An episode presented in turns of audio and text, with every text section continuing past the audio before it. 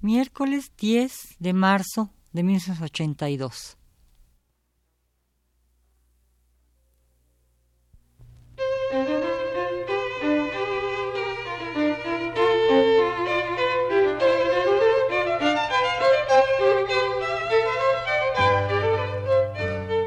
Divergencias. Programa a cargo de Margot Glantz.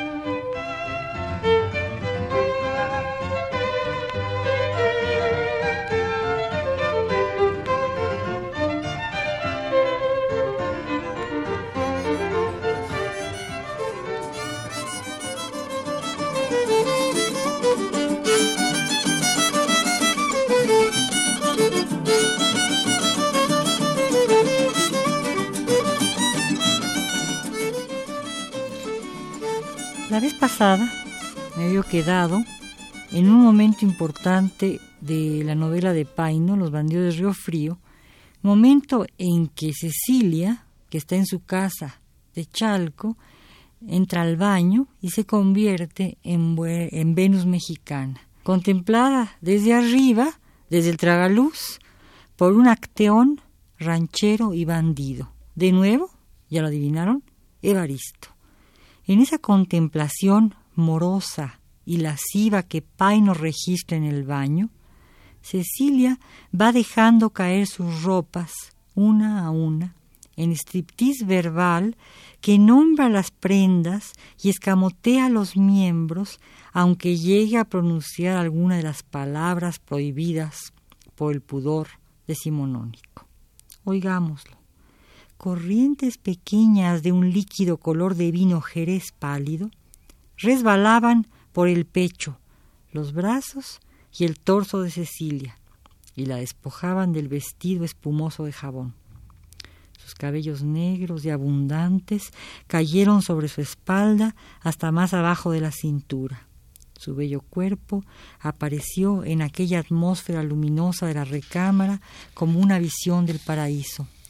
Las gotitas de agua reposaban en los nidos de amor de sus brazos y de sus rodillas, y parecían diamantes de intento colocados para realzar la delicadeza de su piel suave y húmeda.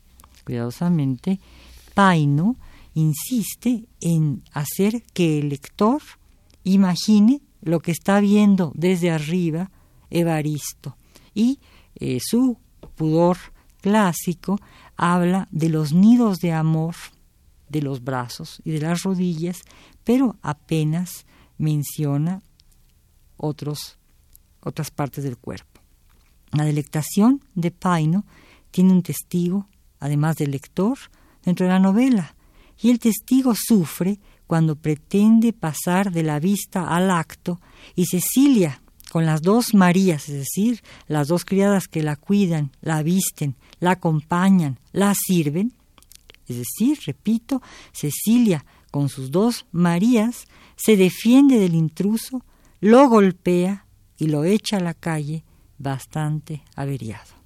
La negativa de Cecilia a casarse con Evaristo la inclina hacia la amparilla, que duda, ya atrapado por ese cuerpo que acabado de bañar, aún húmedo, se le presenta con el rebozo mal embosado. Habíamos dicho la vez anterior que el licenciado Lamparilla, ya de suyo inclinado a Cecilia, pero dudando de esa inclinación porque no quiere eh, desclasarse, empieza a perder el equilibrio cuando la barca a su vez lo pierde y en un naufragio específico eh, Cecilia lo salva y al salvarlo él puede advertir el, maravilloso cuerpo que se deja eh, ver bajo las ropas totalmente húmedas y pegadas. Ese mismo eh, cuerpo que lo embeleza, eh, le aparece poco pocos momentos después de que ha sido golpeado Evaristo y con el rebozo mal embosado que Cecilia porta, Lamparilla puede admirar a sus anchas ese cuerpo y entonces su concepto de clase se modifica porque el cuerpo lo atrae excesivamente. Su posición es puesta en la balanza de la ropa.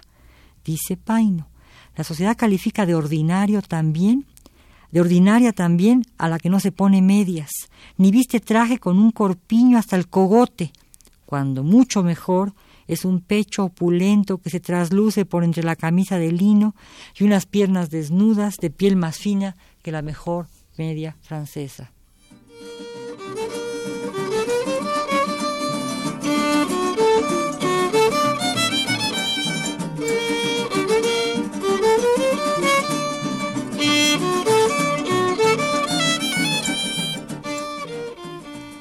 El rebozo es una prenda sabia, encubre y disimula, deja asomar, gracias a los movimientos de quien lo porta, esos intersticios en que quedan entre lo vestido y lo desnudo, provocando el erotismo cuando aparecen los senos, sugiriendo la voluptuosidad de una desnudez sugerida, anunciada y sin embargo escondida.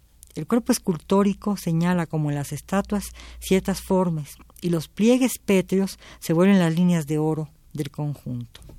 Así, el único cuerpo visible en la novela mexicana es el cuerpo de la mujer del pueblo, y su vestido marca con obstinación los dos promontorios corporales dignos de verse.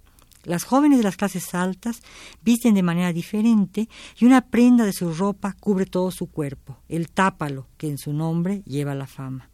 La rumba de Ángel de Campo es una lépera quien al ponerse botas se le tuercen los pies y al ponerse tápalo parece paya. Peor, se vuelve vulgar, se parece a una de esas. Su mejor paseo, su felicidad mayor, era ir al centro, ponerse zapatos, vestirla en agua morada y el tapalillo a cuadros, única prenda elegante de aquel barrio en que todas usaban rebozo. Dice así Ángel de Campo. La vulgaridad, lo que pertenece al vulgo, eh, puede ser sensual, o mejor, una mujer vulgar es sensual, enseña el cuerpo con naturalidad. Una mujer decente carece de corporeidad. Tan es así que generalmente Guillermo Prieto se pasa hablando en su musa pueblerina de estas corporeidades de los cuerpos, de las corporeidades de las mujeres de las clases bajas. Tan es así que Mariana, la condensita de los bandidos de Río Frío, pasa sin cambios corporales por un embarazo, sin que jamás se le note el vientre, porque además Nunca se le ha visto el cuerpo. Y doña Pascuala, la esposa de un indio, ya lo había hablado en otro de mis programas, dueña de un pequeño rancho que inicia la anécdota de los bandidos de Río Frío, exhibe un embarazo que la vuelve fenómeno, objeto público. Digna de la murmuración, pues su caso se imprime en los periódicos. Pascuala espera un bebé. Su embarazo rechaza los límites de gestación, se extiende en temporalidad y en volumen el nacimiento de su hijo, es causa de la orfandad del hijo de la condesita que lo ha dado a luz. Pascuala amamanta a su niño, la condesita jamás. Los senos desnudos abundan en el pueblo y Juan Robreño Jr. encuentra su chichigua, es decir, su nodriza indígena que lo alimenta con generosidad. El seno popular es generoso en los dos sentidos del término, generoso por la abundancia de sus formas, por la carnosidad que lo sostiene y también por el alimento que produce y mitigando con su leche la desprotección de los múltiples huérfanos que pueblan la novela.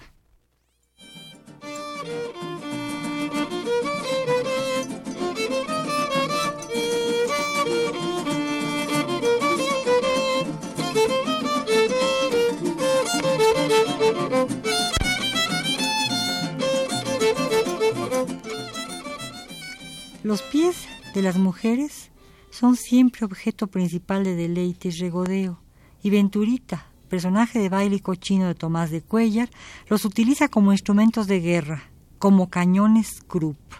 Cuando las botitas que modelan pero encubren el pie no bastan para, suplir para cumplir con la seducción, Venturita se aplebeya. Se pone zapatillas de cera, sin tacones, como las de esas, y los de Cecilia a mediados del siglo XIX. La marquesa de Alba se aplebeyó, vistiendo y calzando las ropas del pueblo para exhibir su cuerpo. Cecilia se desclasa cuando contrae matrimonio fuera de su posición social. Su marido se cansa de ella, se avergüenza de ella, una vez que ha desembosado totalmente su cuerpo, una vez que sin ropa el cuerpo ha surgido entero y evidente. Cecilia cae en la trampa y en la ley ineluctable que le tiende Paino. Dice, Cecilia como todas las mujeres, y a su edad, que ya no era una niña, sino mujer en pleno desarrollo de su robustez y de su belleza, sentía la necesidad, la fuerte necesidad de la compañía de un hombre. Las mujeres livianas lo toman donde lo encuentran, y las honradas y castas por naturaleza buscan un marido, y si tardan en encontrarlo, se casan con el primero que se les presenta sin ver pelo ni tamaño. La rumba de Ángel de Campo aprende su lección también, porque por experiencia sabe que los hombres no pierden nada, ya que las mujeres de la clase baja no pueden ostentar su cuerpo sino para uso legítimo de los de su propia clase. Otra utilización acarrea terribles consecuencias. La joven se vuelve santa, la prostituta más famosa de nuestra novelística.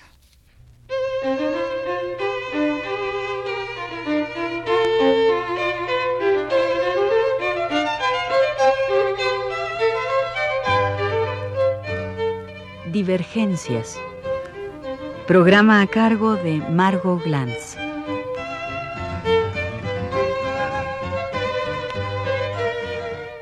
Gracias. En este programa tuvo los controles técnicos a Adelardo Aguirre y en la producción a Rosa Marta Jasso.